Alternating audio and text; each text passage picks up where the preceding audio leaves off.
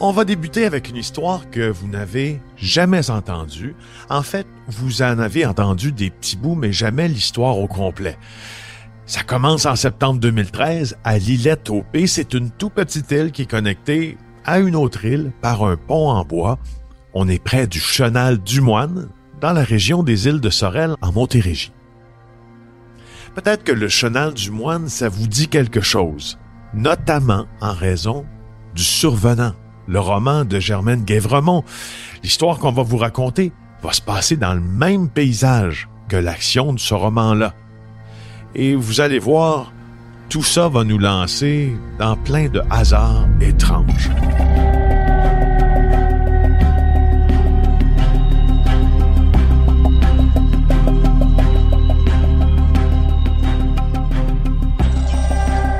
Qu'on va vous raconter avec mes deux collègues du bureau d'enquête, Jean-Louis Fortin et Éric Thibault, c'est l'une des plus importantes histoires de corruption policière au Québec.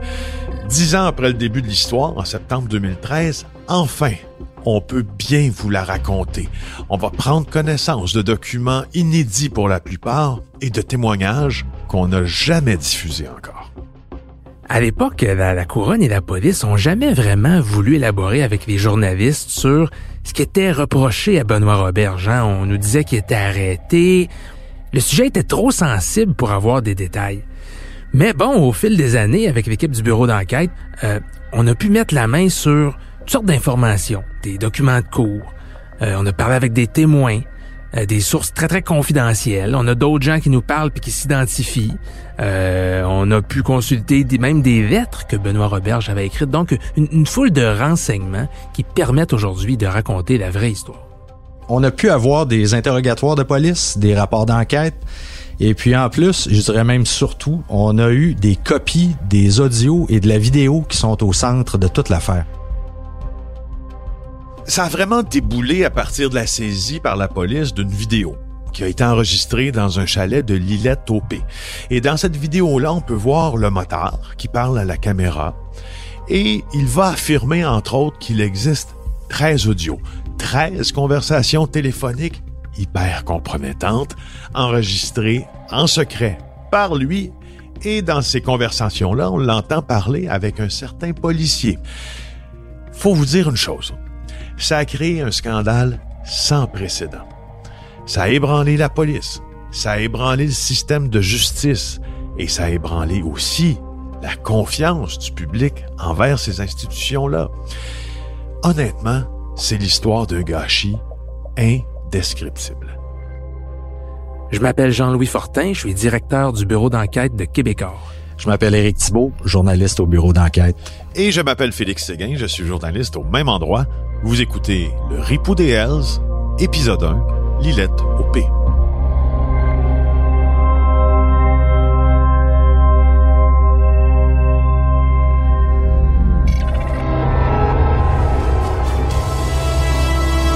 Bonsoir. Un détenu qui s'enfuit d'un établissement à sécurité minimum, ça fait habituellement l'objet d'un communiqué de presse. Mais cette fois, on parle de René Charlebois. C'est autre chose, oui. Fidèle de Maurice Momboucher, au plus fort de la guerre des moteurs. Il faisait partie des nomades, le groupe d'élite des Hells Angels. Ça commence quelques jours après qu'un membre des Hells Angels se soit évadé de prison. Cet homme-là, c'est pas n'importe qui. Il s'appelle René Charlebois. Vous connaissez les motards, ils ont toujours des surnoms. On l'appelait aussi René Balloon. Charlebois. Éric Thibault. René Charlebois, c'était un des décideurs dans la guerre des motards, c'était un des financiers de la guerre des motards. C'est que c'est même quelqu'un qui euh, bon qui, qui a comploté ou autorisé des meurtres et il en a même commis un lui-même. Jean-Louis Fortin. René Charlebois, c'est un des personnages les plus importants de l'histoire des Hells Angels au Québec. Euh, et il est connu quand on se rapporte à, à son évasion, sa fameuse évasion en 2013.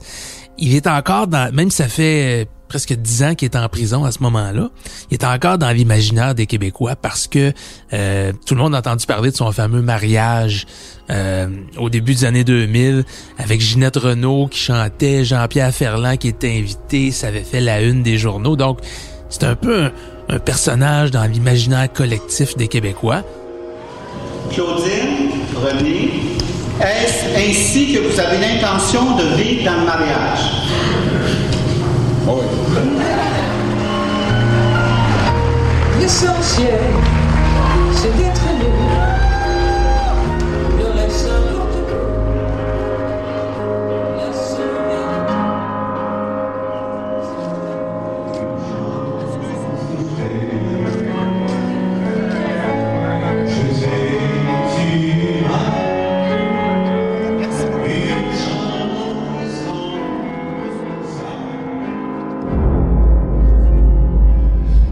Honnêtement, moi, ça m'avait flabbergasté, cette histoire-là. Je l'ai en mémoire encore. Ça avait plongé les deux chanteurs dans l'embarras.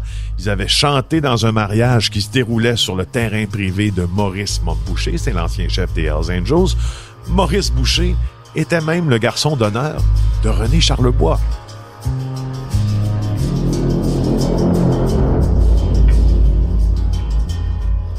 Alors, juste après son mariage, en 2000, René Charlevoix a été arrêté dans une vaste opération policière qu'on a appelée Printemps 2001. Début 2004, il est condamné après cette opération policière-là pour le meurtre d'un agent source, aussi pour trafic de stupéfiants et gangstérisme. Et là, en septembre 2013, au moment où notre histoire commence, il commençait à devenir encore plus connu du grand public. Son nom ouvrait les bulletins de nouvelles. Pourquoi?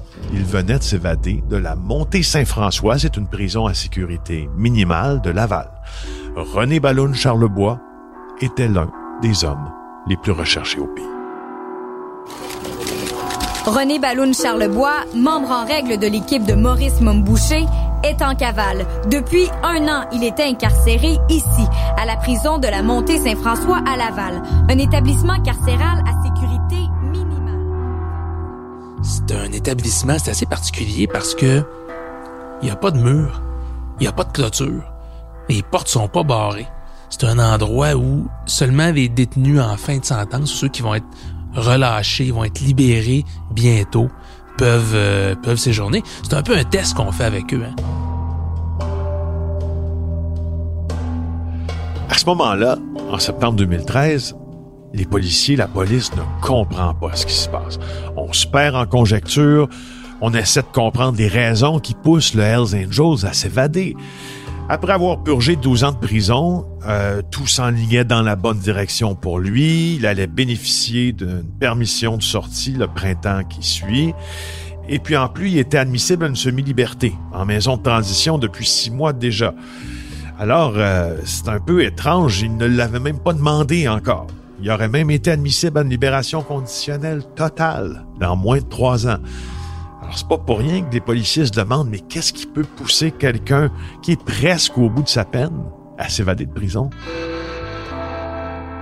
Il y a plusieurs choses dans là, mais ce qu'on va voir, c'est que l'enquête sur l'évasion de René Charlebois, ça a été l'étincelle pour qu'une des pires histoires de corruption policière de l'histoire du Québec éclate au grand jour.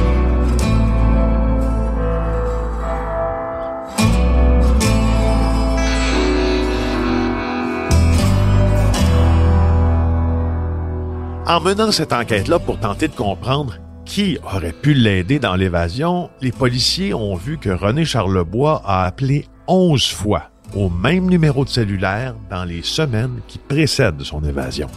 Les appels sont faits à partir de la ligne téléphonique du centre de détention de la Montée Saint-François. Alors, ce que font les enquêteurs, ils composent le même numéro et ils tombent sur un ancien enquêteur vedette de la police de Montréal. Il venait tout juste de prendre sa retraite du SPVM et depuis quelques semaines, il était devenu chef de service du renseignement à Revenu Québec. Le nom du policier en question, c'était Benoît Roberge.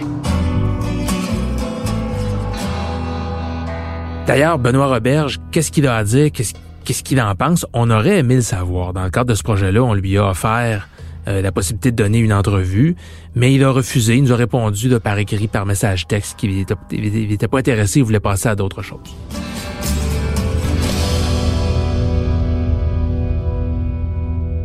Première vue, c'est assez, euh, c'est pas très préoccupant pour pour la police. Ils font quand même venir Benoît Roberge dans une salle à la Sûreté du Québec pour lui demander Hey, t'as dû voir dans les journaux comme tout le monde que René Charlebois s'est évadé. On, on, a bien vu que tu parlais, mais ça devait être pour euh, qu'il te donne du renseignement. Tu sais, puis la rencontre se passe bien.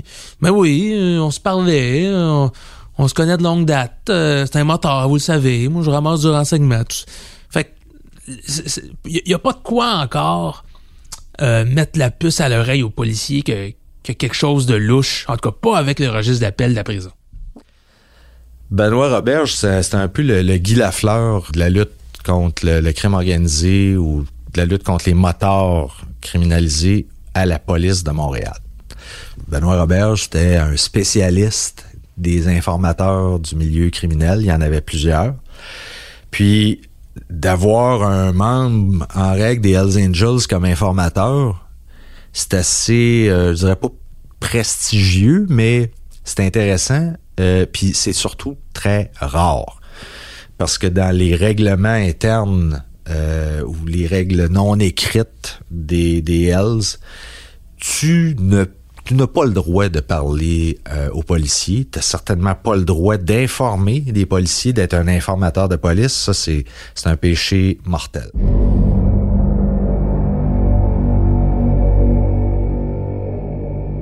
Qu'est-ce qui s'est passé après la rencontre de Benoît Roberge avec les policiers? Absolument rien. On l'a laissé repartir sans l'inquiéter et on devait se dire honnêtement, c'est assez normal qu'un policier spécialiste de la lutte anti-motard communique avec un motard. La gestion des sources des enquêteurs, surtout à ce niveau-là, euh, qui est essentiellement le plus haut niveau des enquêtes crimes organisés au Québec, euh, c'est très, très, très, très fermé, très, très, très délicat. Donc, il faut pas penser que nécessairement les gens de la sûreté qui enquêtaient sur l'évasion d'Ornel Charlebois avaient accès à tout ça. Bien au contraire, il a fallu qu'ils fassent bien des coups de téléphone puis bien des, rencontres euh, pour s'en apercevoir.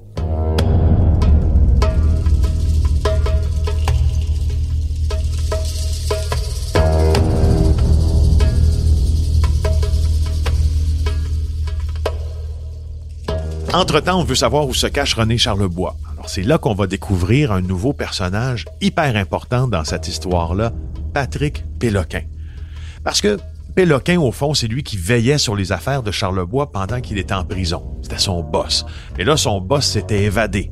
Il devenait le maillon faible de toute cette histoire-là. Il a été pris en filature par la Sûreté du Québec, qui l'a suivi dans ses moindres déplacements, et ces déplacements-là l'ont amené à faire des courses, porter des sacs de nourriture le long du chemin du chenal du Moine jusqu'à un endroit isolé près du pont de l'île aux fantômes.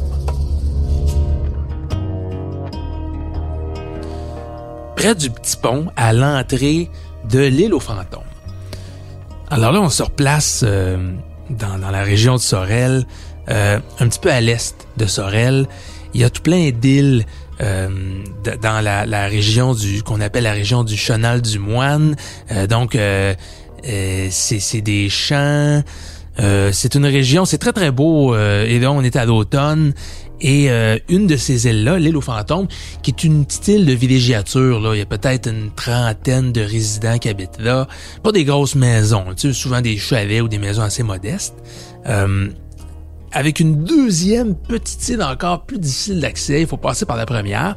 Et là, donc, la police suit Pat Péloquin s'arrêter sur le bord du petit pont, sortir avec ses, sacs de victuailles, puis partir à pied sur le petit pont temporaire parce qu'à l'époque, le pont était en, reconstruction pour accéder à l'île aux fantômes. Il y avait une petite passerelle. Puis là, Péloquin s'en va comme ça avec ses sacs de victuailles. Mais c'est drôle, hein? qui c'est qui s'en va ravitailler? Est-ce qu'il s'en va porter ça à quelqu'un? Fait on comprend qu'assez rapidement, la police a des gros doutes que René Charlebois, l'ami de toujours euh, de, Pat Péloquin, se trouve dans les parages.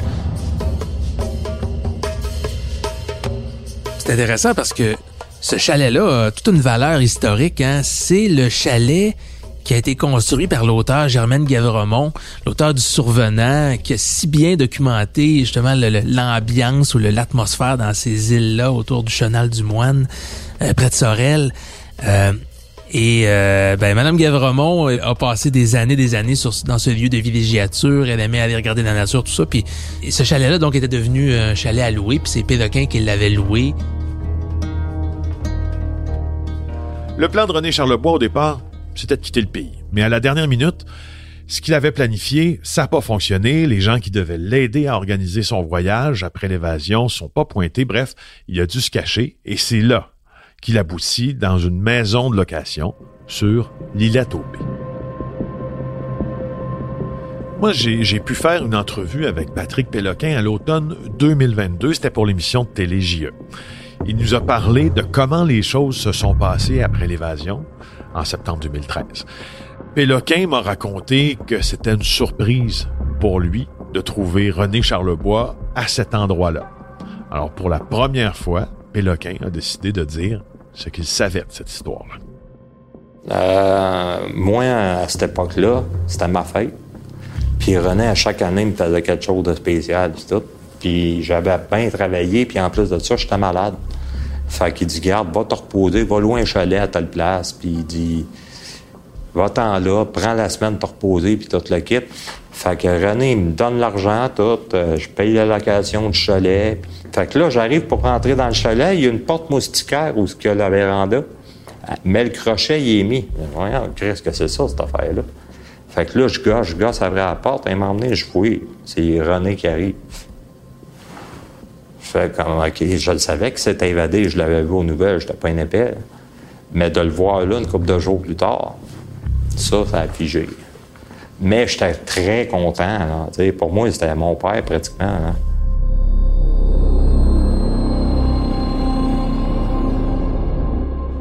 Patrick Péloquin va faire la rencontre de René Charlebois totalement par hasard.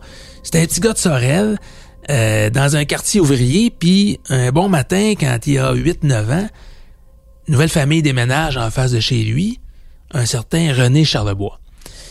Et Patrick Péloquin va rapidement se lier d'amitié avec la fille de René Charlebois. Les amis, ils jouent ensemble, euh, tout va bien, tu sais, puis ben, de fil en aiguille, le petit gars, 8, 9, 10, 11 ans, tu sais, il est souvent rendu chez, chez, chez, son ami pour jouer, puis... Euh, René Charlebois, il, il aime bien, tu sais, un bon petit gars. Fait que quand il avance en âge, il commence à faire des, petits boulots, des petits jobs pour, euh, pour euh, René Charlebois, tu sais. Puis ça tombe bien parce que on comprend que la famille de Pat Péloquin euh, est pas une famille qui, qui, l'encadre très bien. C'est-à-dire que je pense que très vite, Péloquin se rend compte que Charlebois remplit quasiment le rôle d'un père pour lui. Là.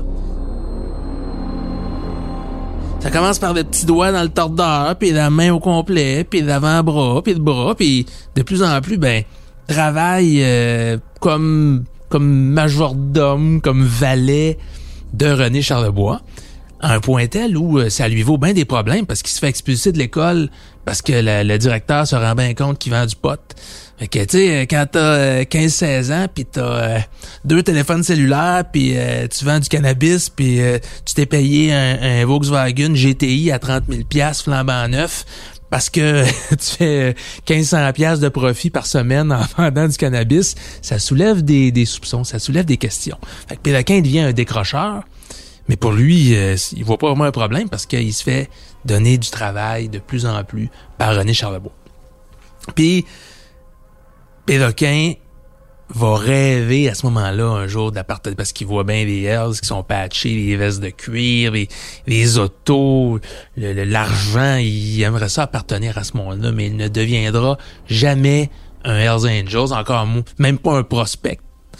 Euh, pour une raison bien simple, c'est que c'est toujours très pratique pour les Hells d'avoir quelqu'un dans leur entourage qui est pas criminalisé qui a pas un casier judiciaire comme le bras parce que ça lui permet de, de gérer les business des Hells de façon en apparence légitime.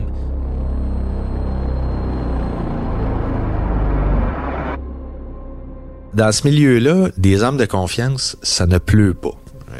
C'est un, c'est un milieu où euh, la confiance, c'est quelque chose qui est rare. Euh, puis euh, ça s'entretient. Puis René Charlebois, il a eu la chance d'avoir de pouvoir compter sur l'appui indéfectible de Patrick Péloquin jusqu'à la toute fin.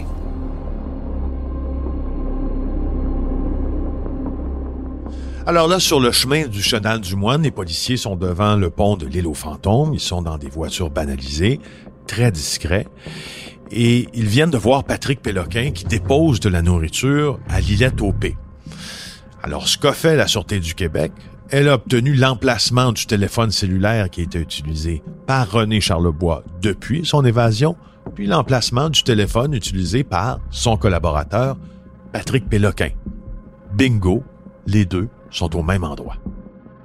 À partir de ce moment-là, les policiers n'ont plus jamais quitté des yeux l'île aux fantômes et l'îlette au P. L'île était sous surveillance. Évidemment, c'était une surveillance discrète. Il n'y avait pas de, de véhicule identifié, marqué Sortez du Québec pour ne pas ameuter personne, ni ameuter quelqu'un comme Péloquin. Mais il gardait l'île à l'œil. Ça, c'est clair et net. Il continuait de, monitorer, de surveiller les communications euh, électroniques, les, les téléphones. Là, ils savent très bien que on a quelqu'un qui s'est évadé de prison, qui se cache, qui veut pas trop attirer l'attention. On ne lui connaît pas d'ennemis dans, dans les parages immédiats. Donc, tu sais, il est probablement atterré d'un chalet à quelque part. Il veut pas attirer l'attention et c'est assez sécuritaire selon l'évaluation des policiers pour attendre. L'autre chose, c'est que si tu débarques avec le GTI, le groupe d'intervention, sur une petite île comme l'île aux fantômes, tu sais que quand même quelques dizaines de résidents autour, tu veux quand même planifier ton intervention, tu veux pas qu'il y ait de dommages collatéraux. Donc, pour un peu mieux structurer l'approche, ça a pris quelques jours. Et ils vont attendre cinq jours, cinq jours avant de faire une intervention.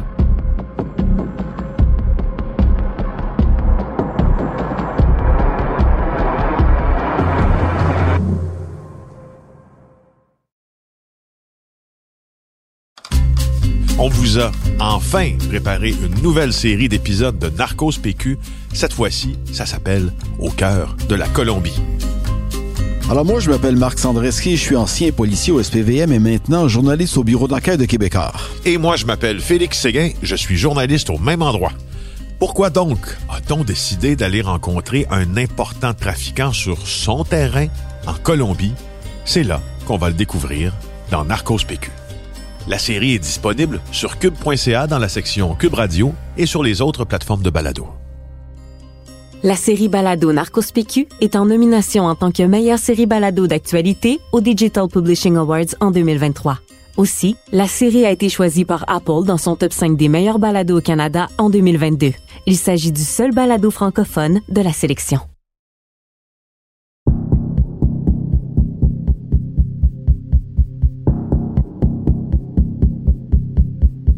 On est de retour à l'intérieur du chalet de Lillette au P avec René Charlebois et Patrick Péloquin. Nos deux hommes guettent attentivement les environs du chalet et ne se doutent pas qu'ils ont été repérés.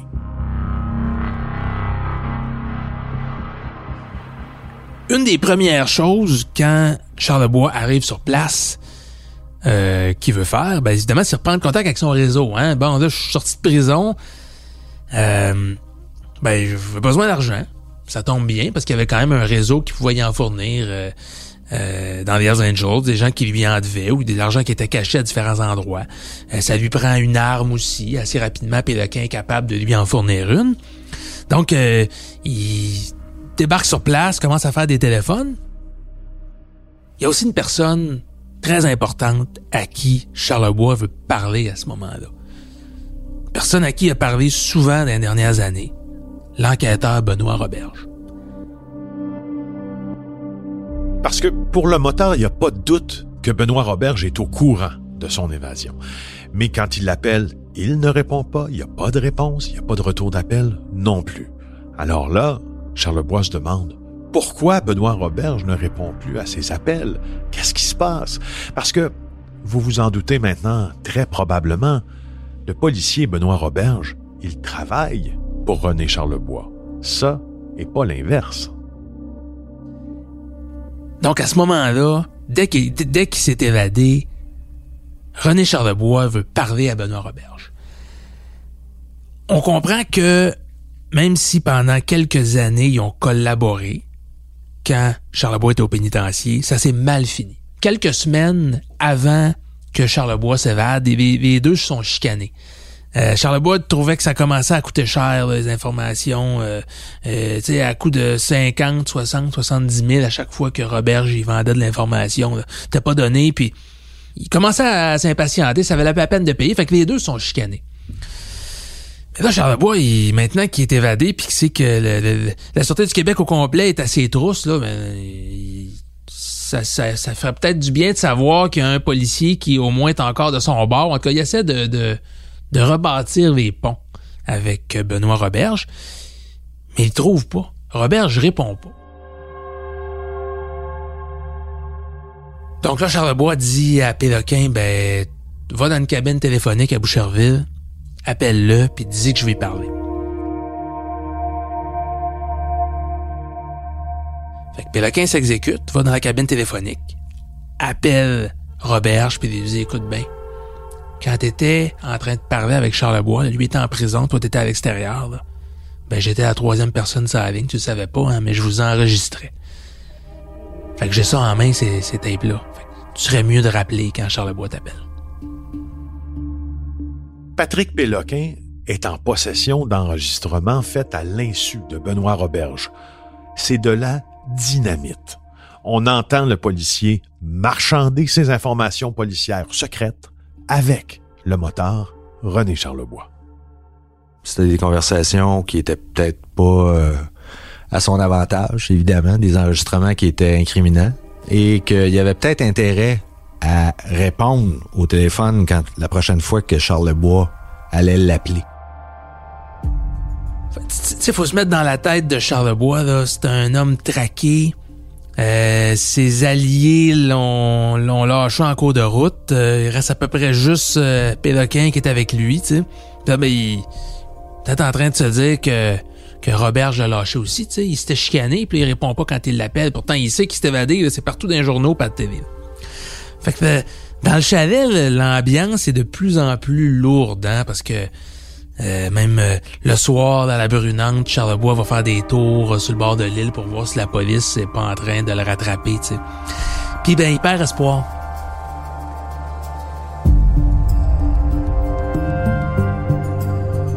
Donc là, ben, Charlebois va, va même éventuellement en venir à partager avec Péloquin son plan. C'est-à-dire, si la police le rattrape, si on vient cogner à sa porte pour l'arrêter, ben, il va mettre fin à ses jours. Et puis, euh, il a même trouvé l'arme avec laquelle il va le faire. là. Donc, euh, la seule issue, rapidement, qu'il voit, comme il se rend bien compte qu'il pourra pas quitter le pays, c'est de se suicider si jamais la police le rattrape. Patrick Péloquin nous a raconté ce que Charlebois lui a dit au chalet. Fait que René, lui, s'est dit, moi, je me laisserai pas tuer par les polices. Puis c'est là qu'il me dit exactement comment il était pour se suicider. Puis il dit, si jamais tu vois d'autres balles sur le corps, parce que ça vient pas, de- ça vient pas de moi.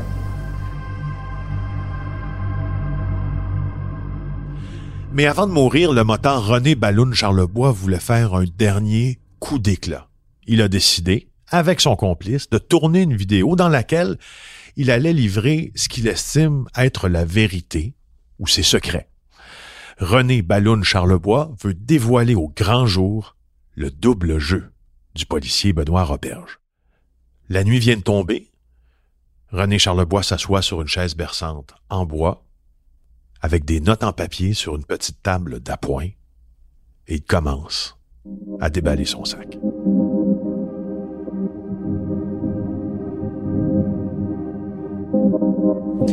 Ça fait une dizaine de jours que René Charlebois est au large. Euh, et ça fait déjà là 5-6 jours que la police sait très bien qui se cache dans le secteur. Le soir du 30 septembre, Patrick Péloquin, lui, quitte le chalet pour aller rejoindre une amie. René Charlebois, de son côté, reste seul dans son chalet à l'île Aubé. Et puis, euh, aux petites heures du matin, ben, euh, euh, la police euh, débarque sur l'île, puis là, ben, ils font pas dans la dentelle, hein, c'est grenade assourdissante, euh, euh, bélier pour défoncer la porte. Et puis, Charlebois tire deux balles. Finalement, c'était pas juste une, c'était deux balles. Une première en direction de la fenêtre, près de la porte, là, parce qu'il voyait bien qu'il y avait des policiers à l'extérieur. Une balle qui se s'encastre dans le cadre de porte, mais qui n'atteint personne. Et la deuxième balle sous son menton. Pat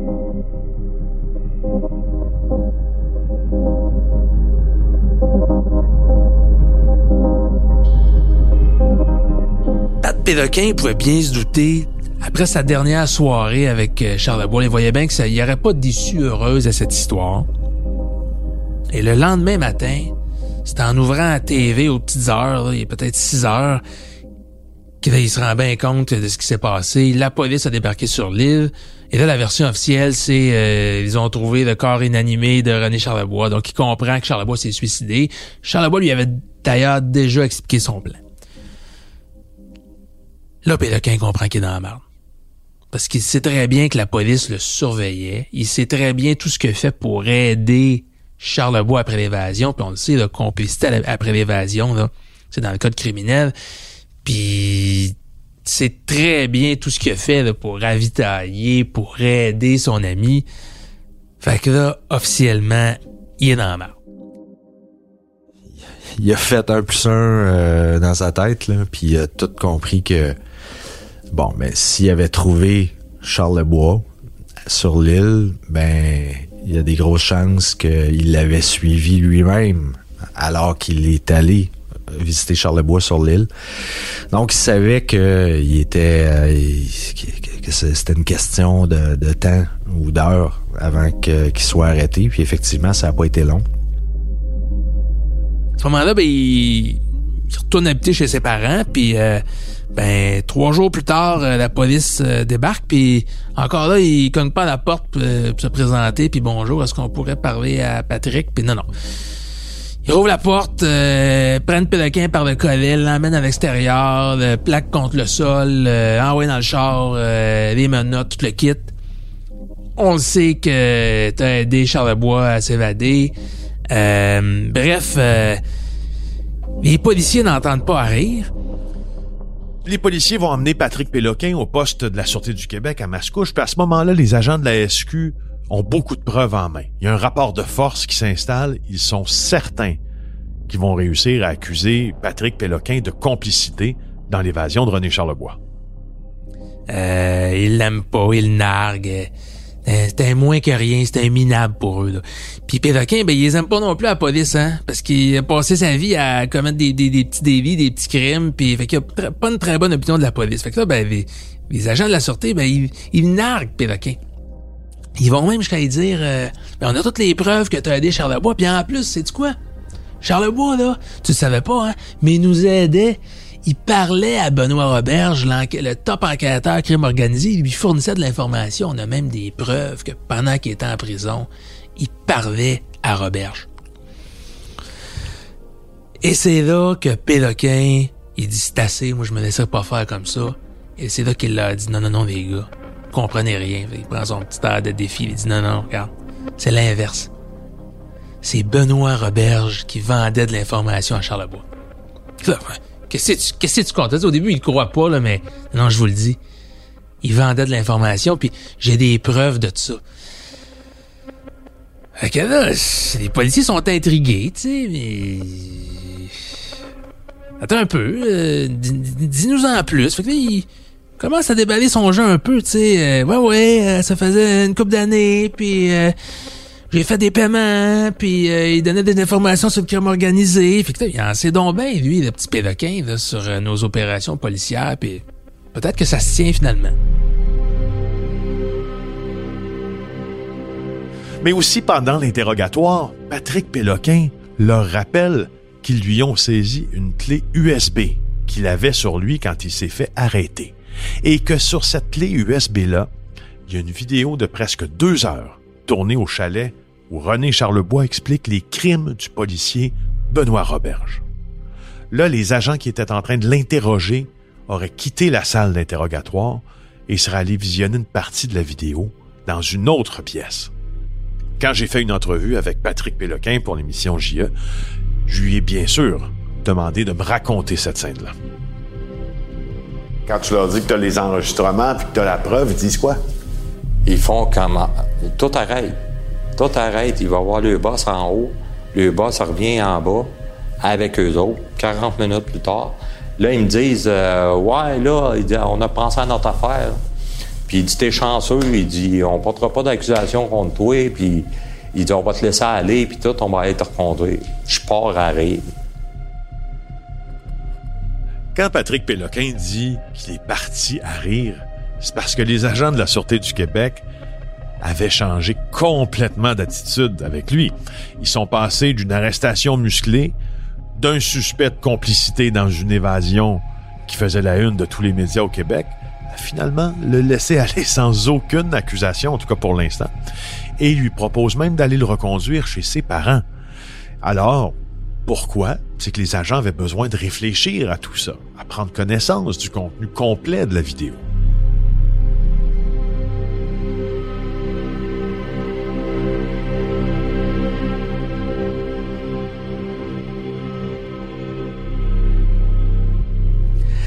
Et là, ben, deux, trois jours plus tard, il reçoit un appel. Ouais, c'est euh, la Sûreté du Québec. On, est, euh, on est stationné pas trop loin, au coin de la rue. Viendras-tu nous voir? À partir de ce moment-là, se met en branle une des opérations policières les plus spectaculaires des dernières années au Québec, qui va se solder par l'arrestation de Benoît Roberge.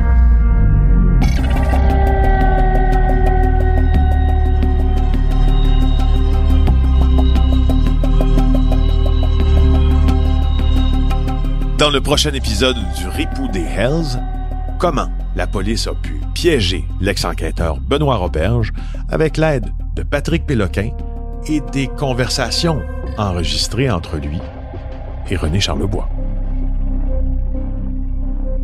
Il y a un policier qui va se faire passer pour moi, qui s'en va le rencontrer, qui a demandé 50 000 en échange des enregistrements, parce que Benoît Roberge, était au courant que René, l'avait enregistré.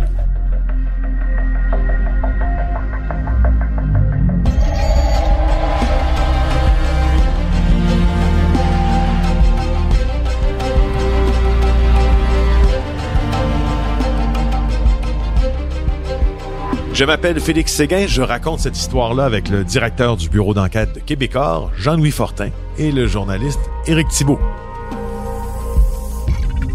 Réalisation et montage, Anne-Sophie Carpentier. Merci à Étienne Roy de Cube Radio pour son aide. Le mix sonore est effectué par Philippe Séguin et c'est une production du bureau d'enquête de Québecor et de Cube Radio. Si vous aimez le balado, n'oubliez pas de vous abonner sur Cube ou une autre plateforme de balado.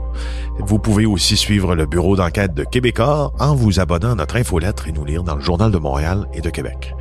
Pour en apprendre davantage sur l'histoire invraisemblable du policier corrompu Benoît Roberge, lisez Le Ripou des Hells aux éditions du journal ou en vente sur cubelivre.ca ou chez votre libraire.